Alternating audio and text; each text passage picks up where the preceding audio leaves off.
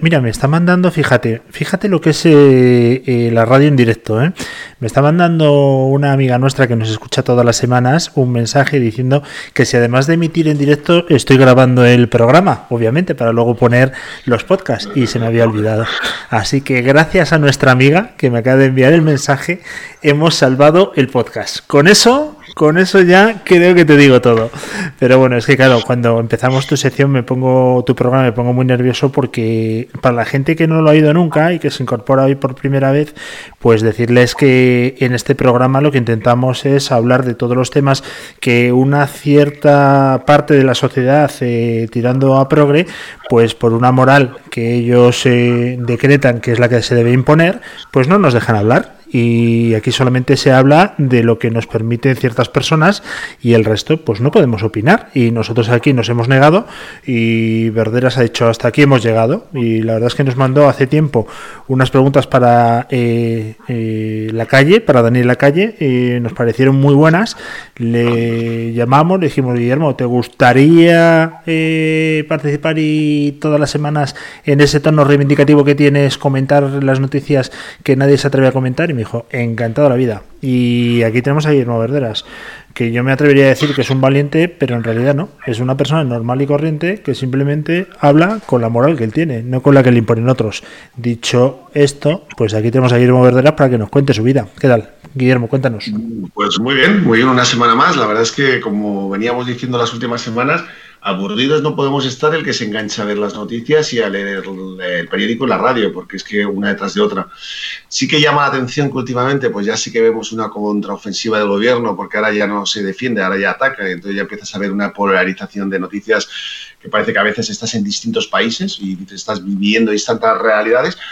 Pero, pero antes de empezar con las noticias, Luis, me gustaría arrancar con un tema para hacer justicia, primero de, de coherencia y, y que, bueno, que demuestra que yo creo que al final tenemos que encontrar ese punto donde alejarnos de lo que son los extremismos y sobre todo los políticos y, encontrar coherencia, ¿no? Y me explico. Vale, yo creo que ya he hablado en varios eh, momentos de mis vecinos, tengo un, piso, vivimos en un, en un, bloque muy, muy, muy plural.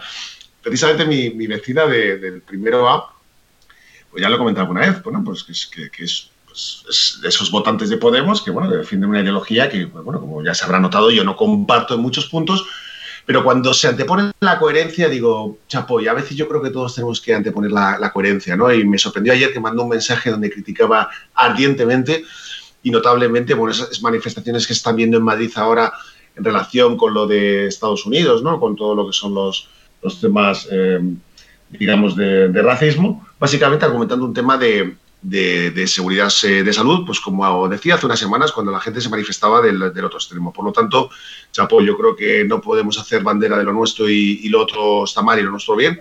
Y cuando ayer lo decía y criticaba pues, a estas personas, pudiendo defender el motivo, pero lo que defendía era el, el tema este, pues Chapo, yo creo que muchas veces nos ese, halo de defender algo a ultranza y decir, no, yo creo que si somos capaces de, los políticos, si fueran capaces de anteponer la coherencia a lo que son sus ideas, probablemente nos iría muchísimo mejor, ¿no? Bueno, yo creo que eso, Guillermo, Perdona que, te interrumpa, pero yo creo que eso se puede hacer en la sociedad civil, entre comillas. Eh, yo creo que lo hablamos tú y yo la semana pasada, que, que no haya ese arrepentimiento, que no haya ese mea culpa por parte del gobierno y sobre todo las actitudes que está teniendo Sánchez. Y esto ya es un cotillo de toda 100, que no es ninguna información, obviamente. Eh, solamente cabe a que le hayan pillado con un compromiso espectacular, unas fotos eh, que no se puedan publicar o una corrupción al más alto nivel. A lo mejor los lingotes de Venezuela, váyase usted a saber.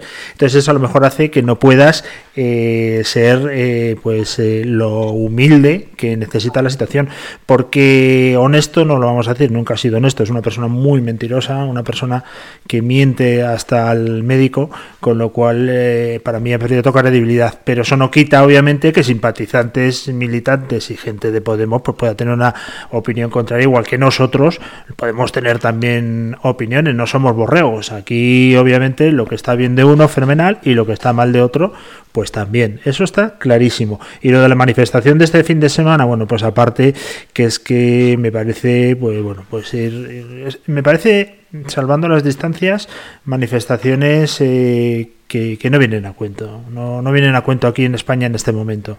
Por supuesto, estamos eh, en contra de todo racismo, en contra de toda discriminación, en contra de todo lo que sea imponer eh, la voluntad por la fuerza, por supuesto. Pero ni era el momento y creo que después de 43.000 muertos en España, pues se podía haber elegido otro lugar y otro escenario. Eh, no, no podía reprimirme, Guillermo, no podía, lo siento. He invadido el tiempo y yo te lo pagaré. Yo, yo, fíjate, Luis, lo que, y dentro de todo esto que hemos visto en España, yo lo que me preocupa de esto es que donde no hay un problema, porque objetivamente, pues, pues por X motivo, yo creo que en España no tenemos un problema de racismo, podemos tener pues diferencias, lógicamente, porque pues mucho de la inmigración que ha llegado pues, viene en, situación de extrema necesidad y, y pobreza, pero evidentemente no es un problema que tenemos en España y yo creo que el problema es que se va a abanderar y ojalá me equivoque, pero yo creo que vamos a tener, pues eso, vamos a importar un problema que no tenemos, lo vamos a, establecer aquí y va a ser otra vez motivo pues de historias, pues como nos ha pasado con otros movimientos que de repente, pues de ser pues prácticamente puntuales, pues ahora de repente a que alguien lo abandone, que encima se le den fondos para que esté haciendo ruido y al final eso no deja de ser ruido, movimiento para que pues nos distraigamos de otras cosas que probablemente sean mucho más importantes, porque no cabe duda de que puede que, haya problemas, pero en estos momentos los problemas que tenemos son muy, muy grandes. Uno es el sanitario, porque no nos olvidemos que octubre está aquí y tenemos que prepararnos. Yo todavía no estoy escuchando ningún, ningún, ningún plan de choque pues, para la parte más vulnerable del sistema, que van a ser las residencias. No me, no me queda claro realmente qué va a pasar en octubre cuando vuelva cuando vuelva el frío y tengamos un rebrote de, coronavirus. Nos lamentaremos de nuevo, diremos que ya teníamos mascarillas, no lo sé, pero me da la sensación de que realmente parece que eso ya ha pasado, yo creo que hay que ser cauto. Y luego lo segundo, el tema económico. Pero fíjate, bueno, y económico y sobre todo lo que hemos hablado en muchos programas. A mí lo que me preocupa de la situación actual es que se están metiendo una serie de medidas completamente de cambio de sistema, es decir, nos quieren llevar a un modelo completamente distinto, tumbando determinadas cosas que para nosotros eran parte del sistema y las quieren tumbar. Y, otro día yo creo que, que, si no nos podemos alargar mucho, como se está intentando tumbar ahora el tema de la monarquía, luego vendrá la iglesia, luego vendrán muchas de las cosas que hasta ahora, bueno, pues se entendían que eran parte de nuestro modelo, bueno, pues van a ir una detrás de otra, o sea que no se piense ninguna que se va a librar. Pero fíjate que hoy he traído un tema súper interesante porque por lo menos para mí ha sido una sorpresa absoluta, ¿no? Y, y, me explico, ¿vale? Es decir, eh, veníamos escuchando que uno de los riesgos más grandes que hay de, que te presten dinero, de que realmente necesitemos dinero por toda la crisis esta, pero sobre todo porque ya venía asomando el tema de la recesión, es que te presten dinero, porque al final quien te presta dinero normalmente pues, suele pedir avales a cambio, suele pedir cosas a cambio, ¿no? Y a raíz de eso escuché que, bueno, que ya se estaba empezando a hablar de cierta intervención, que desde el gobierno van a intentar camuflarlo y no utilizar determinada términos que parezca intervención, como pasó en Grecia, pero no van a dejar de ser condiciones por parte de la Unión Europea, el Fondo Monetario Internacional, como pasó en Grecia. Yo no sé si tú, Luis, en todos estos años, pues has oído muchas noticias de lo que, de, lo que ha vivido Grecia desde el año 2008 hasta ahora. No sé si has tenido la oportunidad. Yo personalmente me anticipo, yo no. Yo no, y me ha sorprendido muchísimo investigar esta semana, porque para mí ha sido un descubrimiento de cosas que no pensaba que dentro de un miembro de la Unión Europea encima está muy próximo a nosotros, ¿no? aunque sea solamente porque nos llamen los PICs, ¿no? a los cuatro países integrantes del grupo de los PICs, ¿no? Eh, pero sorprendido con la de cosas que han pasado allí y que por un lado me dan tranquilidad, por otro lado pues te alertan, ¿no? Yo te, te, puedo decir, mm, al hilo de lo que estás comentando, que cuando llegó el Podemos griego, al poder, exactamente el mismo partido, eh, Podemos, eh, bueno, pues y vino con ese mensaje populista que iban a arreglar todo a golpe de talonario y bueno, pues iban a crear una sociedad pobre para luego tener la, el sello de nosotros hemos salvado a esa sociedad pobre, porque primero hay que empobrecerla. Eh, bueno, pues los principales tenedores de deuda de Grecia fue Alemania y ha sido Alemania históricamente a través de sus bancos, etcétera, con lo cual con Alemania tú puedes jugar al parchís, puedes jugar a la OCA, pero no jugar con su dinero. Y Alemania lo primero que hizo fue meter un rejonazo del 30% a las pensiones, a los funcionarios públicos les quitó eh, el dinero, una especie de mini corralito. ¿Y qué pasó? Pues que la gente eh, por fin se le cayó la venda, porque es que jamás en ningún país del mundo, nunca en la historia, un modelo comunista no solamente no ha triunfado, sino me pueden decir un ejemplo en el que no haya fracasado, pues obviamente se fue a tomar eh, puñetas y vino, pues obviamente otra vez los conservadores a poner orden y, Grecia sufrió, pero mucho. Pero cuéntanos tú que tienes el, dato. Bueno, yo, ya te digo, mm, prácticamente recién leído porque yo me sorprende, ya te digo, que pocas noticias hemos visto. Es decir, en ese intervalo, desde el año 2011 al 2019 ha habido desde un destituyeron a toda la cúpula militar en previsión de que iba a haber un golpe de Estado, es decir, en un momento donde las cosas se pusieron muy mal. Han tenido lo que tú ya apuntabas, han tenido devaluación, eh, bajada completa de, de, las pensiones, de los salarios públicos, de los funcionarios. Es decir, un dato que decían y que me, sorprendió muchísimo era que básicamente habían vuelto al nivel de, de, digamos, de riqueza del 2003. ¿vale? Estamos hablando de hace casi, pues eso, 18 años pero con unos niveles realmente lamentables de, pues, digamos, de, pobreza y sobre todo de desempleo, que al final se traduce en pobreza. Pero lo sorprendente del tema es lo que tú estabas comentando, es decir, que efectivamente en el año 2015 ganan las elecciones lo que sería el Podemos, es decir, ya le tocan mitad de esas reformas, pero ellos de alguna manera se plantan y dicen, no, no, no, a mí me han votado el pueblo precisamente para que no siga habiendo esa sangría por parte de la Unión Europea del Fondo Monetario de lo que se viene a llamar la Troika, y yo, pues de entrada, voy a hacer, voy a hacer un, referéndum. Y se plantan los famosos de Podemos de ahí y hacen un referéndum promoviendo el no, diciendo, decir, lanzo un referéndum promoviendo el que no estemos de, acuerdo en, en, seguir aceptando estas condiciones de la Unión Europea y del Fondo Monetario Internacional, de, todos estos tres organismos. ¿no? Y lo lanza el propio gobierno de, izquierda radical, dando la recomendación que no, evidentemente la afluencia de, votantes fue muy pequeña, fue un 61 y ganó el no, como también se preveía, con un 60 y pico. Es decir, que fue realmente lo que recomendaba el gobierno. es que inmediatamente, al día siguiente, se tuvo que desdecir y siguió implementándolas. Es más, la Unión Europea, o, perdona, siempre digo la Unión Europea, lo que era esta combinación de estos tres grandes entes, impusieron luego condiciones todavía más, eh, más, más estrictas, ¿no? Es decir, como tú bien apuntabas, no se puede jugar, no se puede jugar a pensar de que tú eres el dueño del tablero y el tablero no es tuyo. El tablero estamos en una economía donde la gente que presta dinero, le presta dinero y a cambio pues te exige que no, que no despilfarres, ¿no? Entonces, evidentemente, tú puedes plantarte, levantar al pueblo, pero ahí no te queda más remedio que aceptar unas condiciones porque lo siguiente es que te caes. Yo no me quiero ni imaginar el punto de presión o de, sensatez que tuvo que, aceptar este gobierno de ultraizquierda para aceptar después del referéndum el, el aceptar otra vez las reglas de Alemania bueno, de Alemania. Sí, en definitiva lo que decías tú. Con lo cual, ¿qué quiero decir? que cuidado con esto, es decir, que cuando nos empiecen a prestar dinero, igual se acaban estas tonterías de todas estas ayudas, de todos estos cambios que quieren implementar y sobre todo, eh, pues empezamos un poquito a, enderezar lo que es, lo que yo para mí creo que es nuestro problema fundamental y es, es el tema de la productividad. La productividad pues tenemos que mejorarla porque al final es la fuente de riqueza. Tienes que mejorar tus sistemas productivos, pero también lo que es la concienciación del, del, trabajo, ¿no? Entonces, con todo esto, ¿qué quiere decir? Pues que preocupa mucho porque cuando ves estos, o este país en concreto, lo que ha sufrido y lo que sigue sufriendo, creo que la deuda la tienen firmada hasta el 2062, dentro de tres días.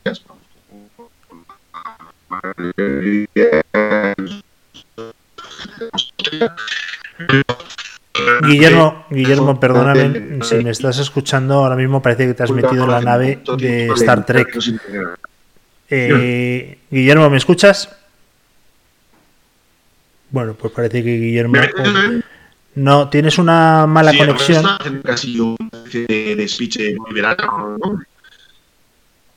No, no conseguimos tener buena comunicación. Vamos a hacer una pequeña pausa y retomamos la comunicación con Guillermo.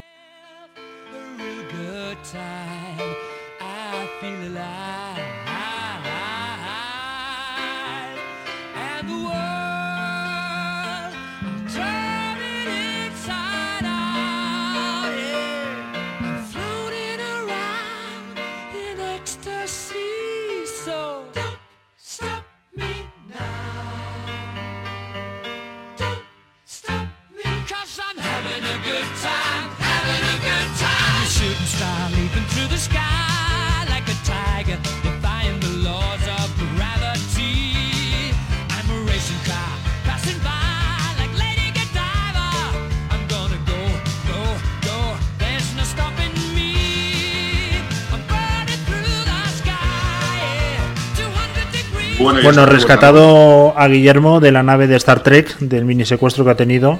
Yo creo que han sido las hordas eh, que no están de acuerdo contigo las que han intentado sabotear la conexión, pero aquí estás, de nuevo con nosotros, así que hace una recapitulación del minuto anterior porque te hemos perdido. Bueno, muy, básicamente, o sea, lo, que comentaba, y ahora me oigo duplicado, Luis, igual estoy por varios sitios, pues ser. Mm, estás en un único sitio, pero si tú estás molesto, no te preocupes, que te volvemos a, llamar. ¿Te oyes por, duplicado? A ver, un segundito. Yo estoy me oigo duplicado. Pues no te preocupes, te volvemos a llamar. Hacemos una pequeña pausa.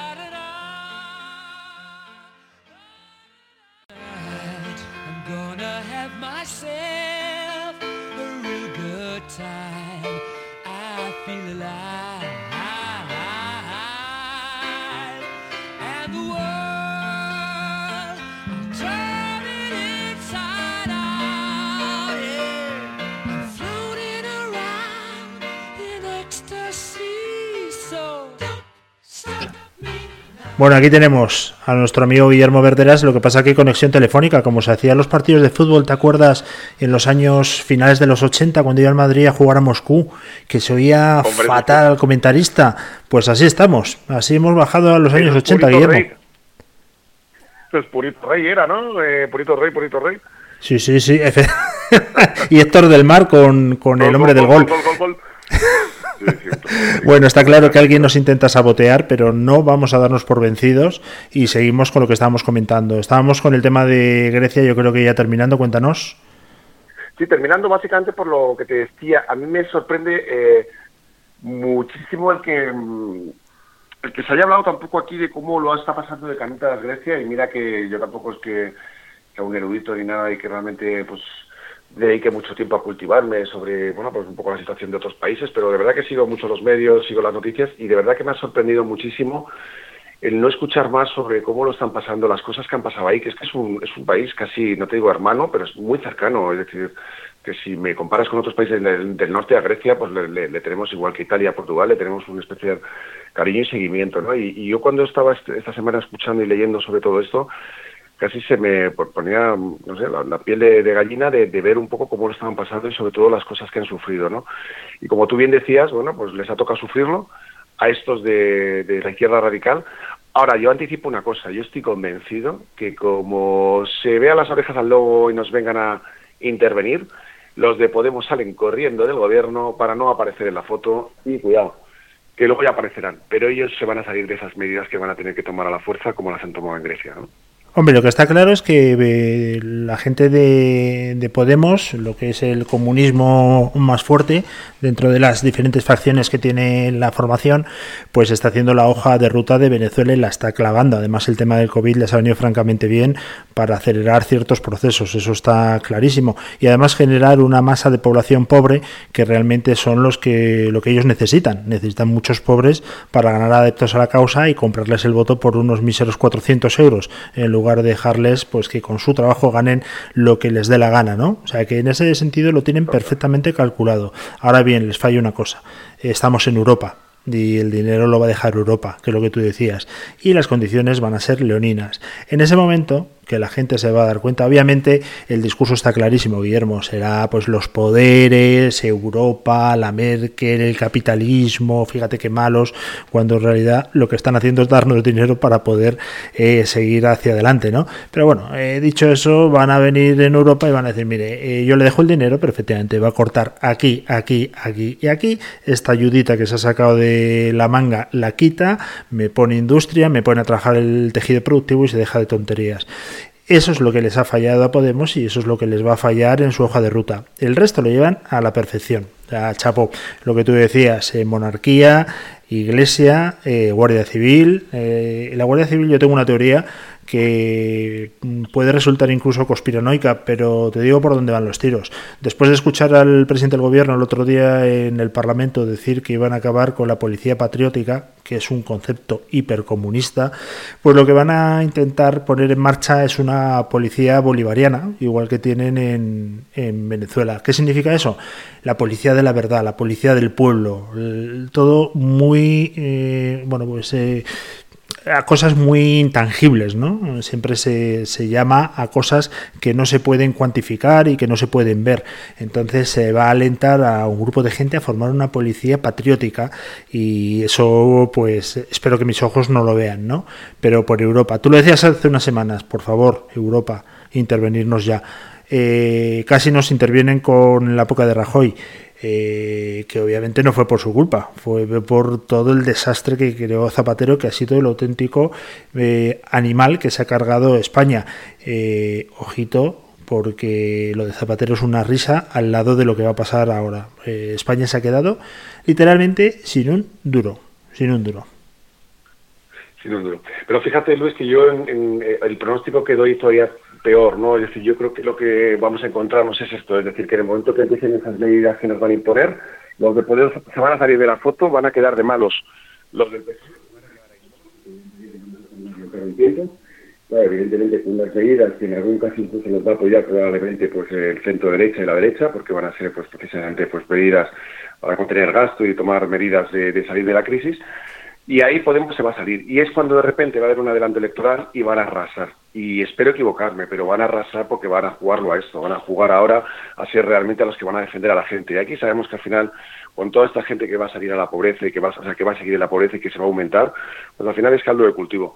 Y a Podemos, a PSOE se lo comen. O sea, ahora no, pero en las próximas elecciones, como al PSOE le toque hacer de poli malo, qué es lo que le va a tocar, porque le va a tocar todo, implementar estas medidas, ellos se van a poner de perfil, que ya lo hacen muy bien, porque ellos sí, ellos en todas las fotos estas que salen de medidas sociales y tal, pues van a salir ahí como los como realmente los, los, los, los, que realmente bueno pues nos van a sacar de todos los problemas del mundo tal y cual y cuando lleguen las elecciones van a arrasar y vamos a tener ahí pues ya pues el acabose no y espero equivocarme pero todo apunta a eso.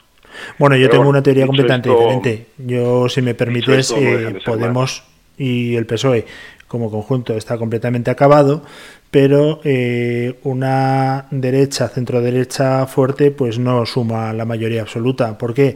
Pues porque está el resto de partidos eh, chupópteros y antiespañoles, como son todos los independentistas, eh, Bilduetarras, eh, ERC bueno, pues toda esta gente PNV, que yo no he visto una cosa más rastrera en, en, mi vida, que se vende por un plato de judías, y bueno, ya, ya subió al... Si es que no engañan a nadie, esa es la realidad, ya subió al estrado en el Parlamento una parlamentaria o de Junts per Cat, o Just por sí, o 7-Eleven, no me acuerdo, pero dijo que España le importaba un pimiento. Mm, no sé si fue literal, pero le importaba tres cojones, perdonadme la expresión. Entonces, eh, ese es el problema. Que no se va a llegar a una mayoría y que se seguirá comprando el voto con 400 euros. Desde mi punto de vista, Guillermo, yo no sé tú qué opinas, el voto centrado, moderado, eh, un voto de derecha es un voto que necesita pensar porque esto requiere bueno, pues dedicarle tiempo a saber cómo va la economía, cómo funciona el mercado, etcétera. Es un voto caro, es un voto bastante caro. Ah, estamos hablando de gente pues que, que está o muy formada o que bien, eh, no sé si me explico, pero lo que quiero decir es que un voto de Podemos es muy barato, porque con 426 euros ya lo tienes, y un voto de derechas o de, eh, centro derecha, pues estás eh, con un médico, un cirujano, es decir, gente, no, no, quiero decir que haya mejor clase social, ojo, ni que sean más ricos, quiero decir que es un voto más sesudo, es un voto que cuesta más razonarlo, que cuesta más entenderlo y que obviamente ahí está el problema. ¿Cuándo ha reaccionado la gente en España? Cuando ha metido la mano en el bolsillo ha visto que no tenía un duro. Entonces ahí no hace falta pensar, simplemente necesitas eh, comer y han votado al otro lado.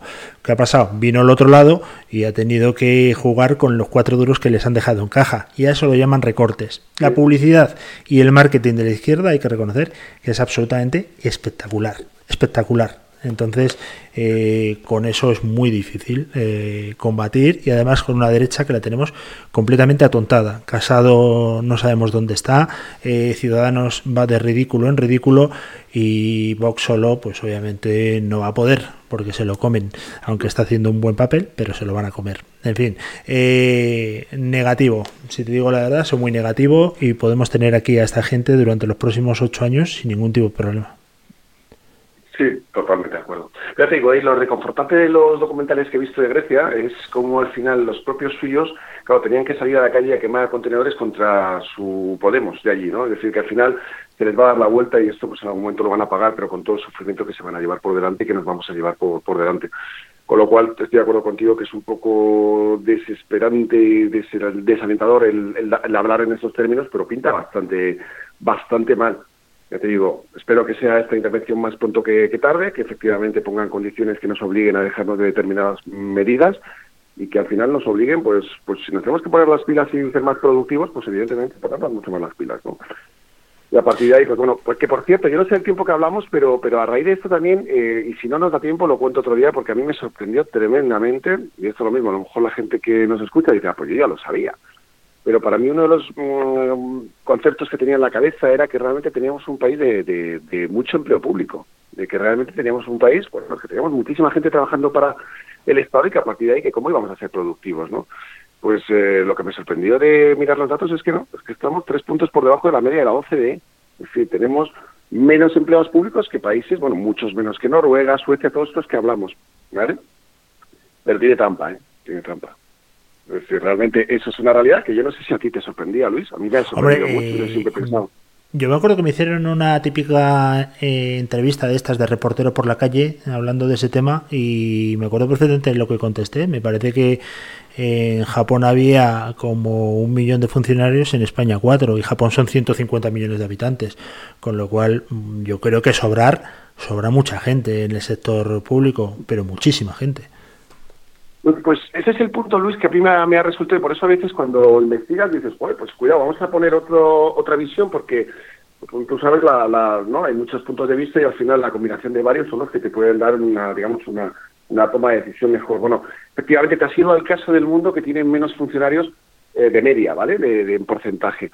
Pero ya te digo, o sea, países como Noruega, Suecia, todos estos. Pero la gran diferencia viene, y aquí es donde está el de la cuestión, Luis, es que eh, de, de, de ese empleado público solamente en, en, esos países nórdicos que estaba mencionando son un porcentaje muy bajo y el resto, bueno, son empleados públicos. O sea, la gran diferencia es el tipo de relación que luego tienen. Es decir, aquí en España prácticamente todos son funcionarios, es decir, casi la mayoría de los empleos públicos que tenemos tiene unas condiciones firmadas con el Estado que no son las de una empresa privada, es decir, rara vez, y esto es verdad, es, difícil el justificar el despido de un funcionario Rara vez es difícil el hacer determinados recortes en el funcionario. ¿Por qué? Porque tiene unos contratos firmados completamente estrictos. La relación que tienen en estos países nórdicos, estos empleados públicos con el Estado es muy parecido al de la empresa privada. Es decir, tú trabajas para mí, yo te pago como Estado porque necesito de tus servicios, pero tú vas a tener unos sistemas retributivos, unos sistemas de medición de trabajo, que puedo despedir, es decir, si mañana yo tengo que ajustar plantilla, también lo puedo hacer, es decir, es que hay que cambiar el concepto de trabajar para el Estado a ser directamente parte del Estado, es decir, eso es, nosotros tenemos un sistema aquí que prácticamente parece una cooperativa, y que somos ya, al ser funcionarios, somos parte del Estado, y a partir de ahí no te puedes adaptar como hace la empresa privada a los vaivenes económicos, que evidentemente no queda más remedio que adaptarse, ¿no? Entonces yo creo que lo interesante del tema es que, claro, cuando te piden, eh, por ejemplo, como ha pasado en Grecia, luego acometer determinados cambios estructurales, políticas estructurales, claro, de repente tienen que echar a no sé cuántos mil, porque tuvieron que despedir incluso a funcionarios de allí, sabiendo que estaban súper protegidos. ¿Qué pensamos? ¿Que aquí no va a pasar? Pues probablemente nos encontremos con un funcionario que hasta ahora era intocable, pues a lo mejor hay que empezar a echarles. Pero la pregunta no es si había que echarles. La pregunta es, ¿no podríamos haber instalado sistemas de productividad en el sistema público, en los funcionarios, que realmente por lo menos les pusieran igualdad de condiciones con una empresa privada? Es decir, que al final, bueno, pues se mira esa competitividad, que se mira esa productividad y que al final nos permita tener un sistema público que hace falta, pero realmente viene enganado. Es decir, aquí mm, yo creo que eso nos falta y, lo mismo, quizás hacía falta abrir un debate exclusivamente de esto. Pero para mí lo que me ha cambiado el chip, Luis, ha sido de pensar que teníamos muchísimos empleados públicos o gente trabajando para el Estado, pues las estadísticas están ahí, estamos por debajo de tres puntos de la OCDE. El problema es el formato relacional, ¿vale? No es lo mismo. Y a partir de ahí se abre un debate interesante, es decir, yo creo que hay que cambiar cosas y sobre todo modelos que hasta ahora, pues bueno, pues tú comentabas antes de qué barato es comprar un voto de Podemos. El, el, tema es eh, el tema es, eh, pues ya lo hemos visto, que, hay sistemas que se han sostenido 41 años así y no hay que ir muy lejos, ¿no? Tenemos el sistema del PSOE en Andalucía con, con los perros. Es decir, el problema de todo esto es que es, un, es una falla, es un fallo de la democracia. Y yo, y esto, bueno, ya te acuerdas, ¿no? Que el programa era, pues, eh, debates prohibidos. Habría que ver si el sistema democrático en el que nos movemos y el sistema de votación en el que nos movemos pues es del todo justo y razonable, porque a mí me preocupa mucho que gente por 400 euros o 600, 800 ya se deba su voto y se lo mantenga de por vida un partido político. Ojo, ahí, 400, la democracia está fallando. 426 euros, eh, que puede llegar hasta los 1.100, dependiendo un poco de tu situación familiar, que pagamos tú y yo. ¿eh? Eh, que no que todavía que si lo pagan de su bolsillo, pues oye, pues están haciendo una inversión, pero es que lo pagamos tú y yo. Y bueno, pues esto puede tener consecuencias realmente desastrosas. A mí no me parece mal que esa eh, renta de inserción mínima vital o como la quieran llamar, pues sea temporal, porque ha habido una pandemia que obviamente esto es como si viene un tsunami, ha arrasado toda la economía y temporalmente, bueno, pues eh, para los españoles, también hay que decirlo, pues que esto se ponga en marcha de una forma temporal pero para eh, reequilibrar otra vez las fuerzas del mercado y que vuelva a funcionar esto de manera independiente. Ahora, universal para todo el mundo, pues chico, eh, no lo veo. No sé si has visto eh, las imágenes de un grupo de menas en Barcelona, pues dando una paliza a un, no sé si era un turista, a una persona de, de Barcelona, no lo sé, pero que le ponen fino filipino, eh, cuatro o cinco menas. Bueno, pues esta gente está cobrando también su pensión de 700 euros, que les obliga a trabajar si ya viven bien. Pues nada, realmente no tienen ninguna motivación. Y esa persona que está en un supermercado trabajando 10 horas que cobra 900, pues, me parece una política súper injusta. Eh, es algo que también eh, lo tendríamos que hablar, ¿no? Porque si hay para todos, pues para todos. Debe haber esa diferenciación entre los puestos de trabajo, porque si al final tú pagas a la gente que no trabaja prácticamente lo mismo que ganas tú trabajando, ¿qué motivación tienes para trabajar o para formarte? Al final creas una sociedad realmente de gente no productiva y la mayoría, gente que lo necesita, pero al final va a haber una también importante población que va a estar haciendo lo que les dé la gana. Y no hay una cosa más peligrosa que un mena ocioso y con dinero. Eh, pero bueno, eso lo hablamos, si te parece, otro día. Te quería comentar una cosa que tengo por aquí, simplemente a modo de reseña para que la gente lo sepa. El boletín oficial del Estado del día 3 de abril publicado, donde se dice que las residencias pasan a manos del gobierno durante la pandemia y esas residencias están en manos de nuestro queridísimo Pablo Iglesias. Es decir, desde el día 14 de marzo tiene la autoridad y la competencia por el mando único central que pusieron ellos mismos en marcha de hacer todas las actuaciones habidas y por haber en las residencias. ¿Tú has oído hablar de residencias a, Pablo Sánchez, a lo mejor a Pedro, perdón, a Pablo Iglesias? Creo que le has oído hablar de cierre la puerta al salir. He precisamente ayer para, para, acusar a Ayuso de prácticamente de que se podría decir que su gestión de las residencias ha sido criminal. Yo justo salía un dato que decían que es, terrible, ¿no? Pero decían que creo que en Aragón el porcentaje de fallecidos en residencias llegaba creo al setenta y pico y en Madrid al veinte y pico. Es decir, siendo una barbaridad en ambos casos, pues el acusar exclusivamente a una comunidad gobernada por el PP, especialmente pues por esta persona, por Ayuso, me parece una vez más hacer uso de, la mentira para descalificar a una, una, persona que podrá luego gestionar, se podrá pedir igual a todos. Empezaba diciendo el tema de coherencia. Hay que pedir responsabilidades y estudiar los casos. Habrá que estudiar todos, los de unos, los de otros, y entender si ha habido algún tipo de, digamos, de negligencia y si se puede, pues incluso reclamar algún tipo de responsabilidad civil y penal. Pero evidentemente creo que a todos. Pero este hombre, como tú bien dices, eh, vamos, yo creo que efectivamente ha hablado cuando le ha interesado y además cómo lo hace él, que es que lo hace muy bien. El tío sabe buscar los titulares que quedan ahí en la rutina y... El problema que tiene Pablo Iglesias, eh, que no es ningún problema, es una actitud que tiene y una cualidad enorme, es que es muy listo, es muy inteligente. Y la gente yo creo que lo infravalora es muy inteligente y sabe perfectamente marcar los tiempos, los ritmos. De hecho, no es casualidad que la Fiscalía del Estado, controlada por el PSOE, que ya dijo Pedro Sánchez, que como hombre intelectualmente no es un crack, en Radio Nacional de España, que la Fiscalía dependía del gobierno, pues que la Fiscalía saque tres temas ayer para un poco disipar todo este rumor e ir contra la monarquía. ¿no? Oye, que si se lo ha llevado crudo, eh, sea quien sea, que lo pague. Eso está más claro que el agua. Pero no es una cuestión contra una persona que ha podido blanquear dinero o que ha hecho una fuga de capitales o llámalo X.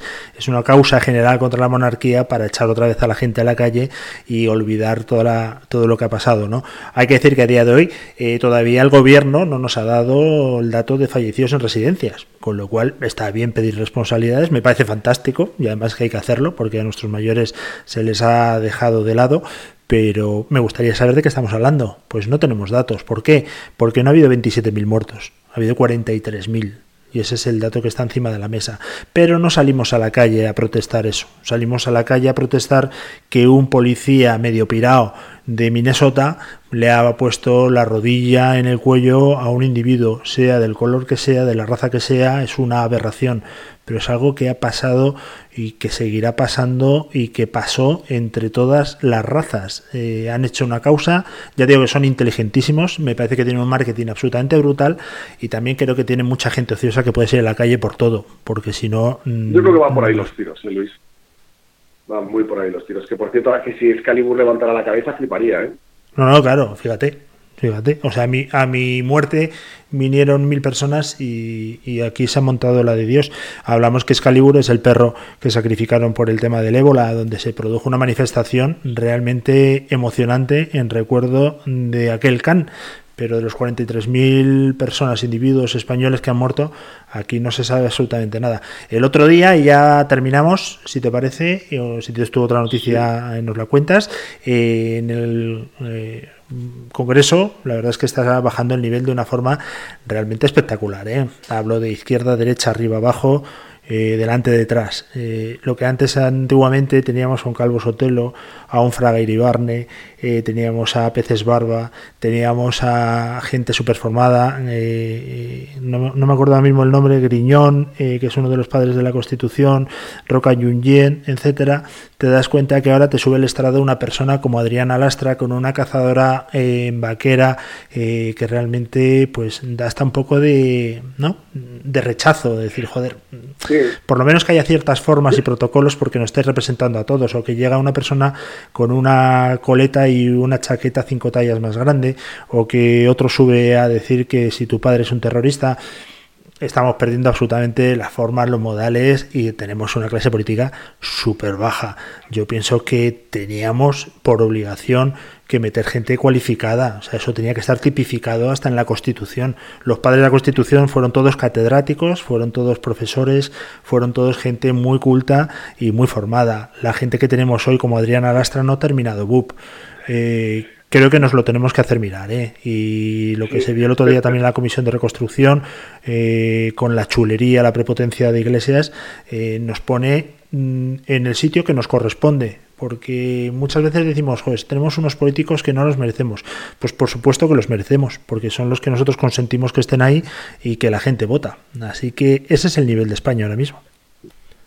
Yo, lamentablemente, Luis, cuando estabas contando eh, el ejemplo este de, los perfiles que nos representan ahora me ha recordado mucho lo que es la imagen de empresa familiar en España, ¿no? Es una primera generación que tiene que luchar mucho para, para, para crear algo, ¿no? Que fueron, yo creo que nuestros abuelos, Luego vinieron nuestros padres que lo hicieron crecer, que de eso hablaremos otro día porque también nos dejan en serios pufos, pero la tercera generación normalmente las empresas familiares terminan, digamos, eh, eh, malgastándola precisamente por eso, porque ya han vivido en una vida de comodidad, se han acomodado y al final fíjate quién nos representa ahora.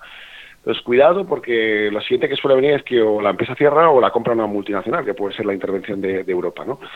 Pero bueno, oye, el, me dejo para el próximo día un que se me olvidado comentarlo, pero es un tema y es el mayor reto al que nos enfrentamos en España y creo que se habla muy poco de esto, ¿eh? pero lo dejo ahí un poco en plan eh, misterioso, pero me gustaría hablar de esto la semana que viene, ¿vale?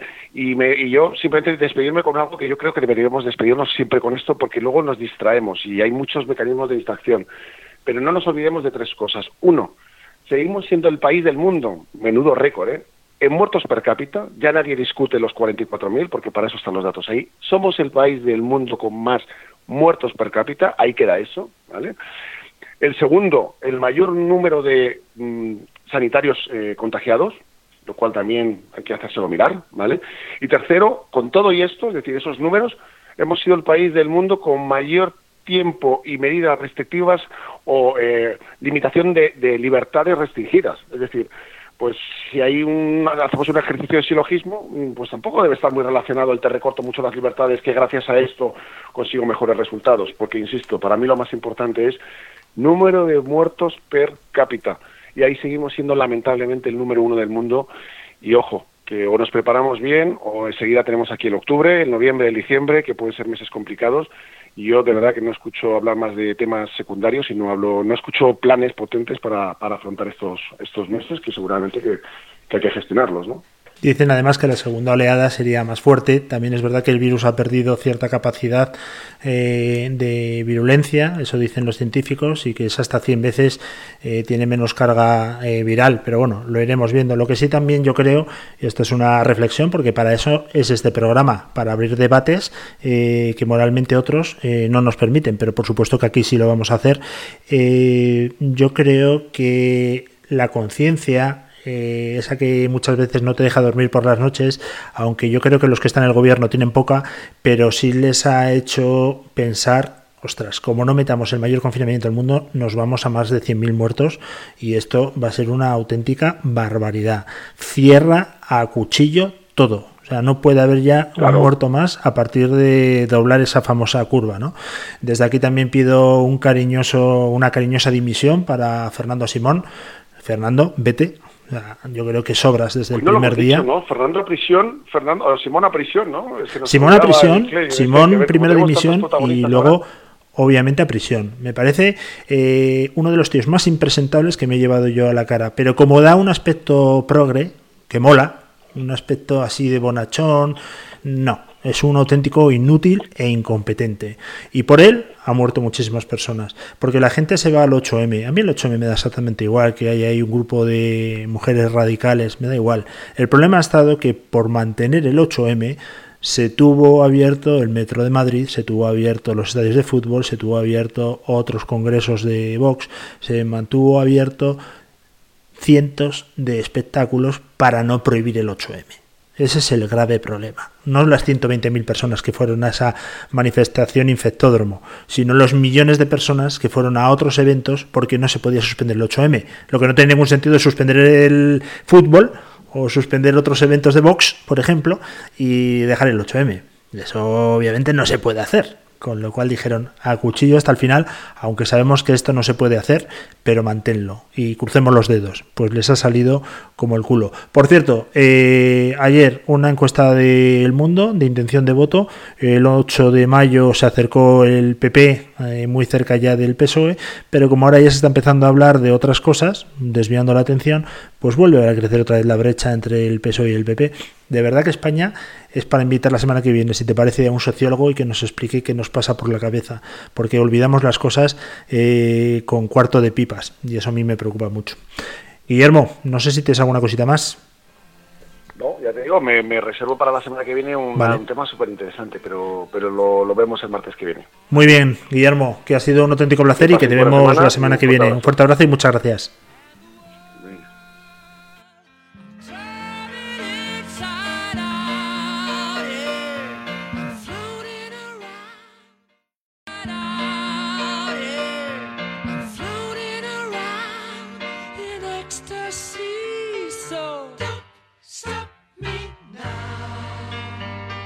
Las verdades de Verderas.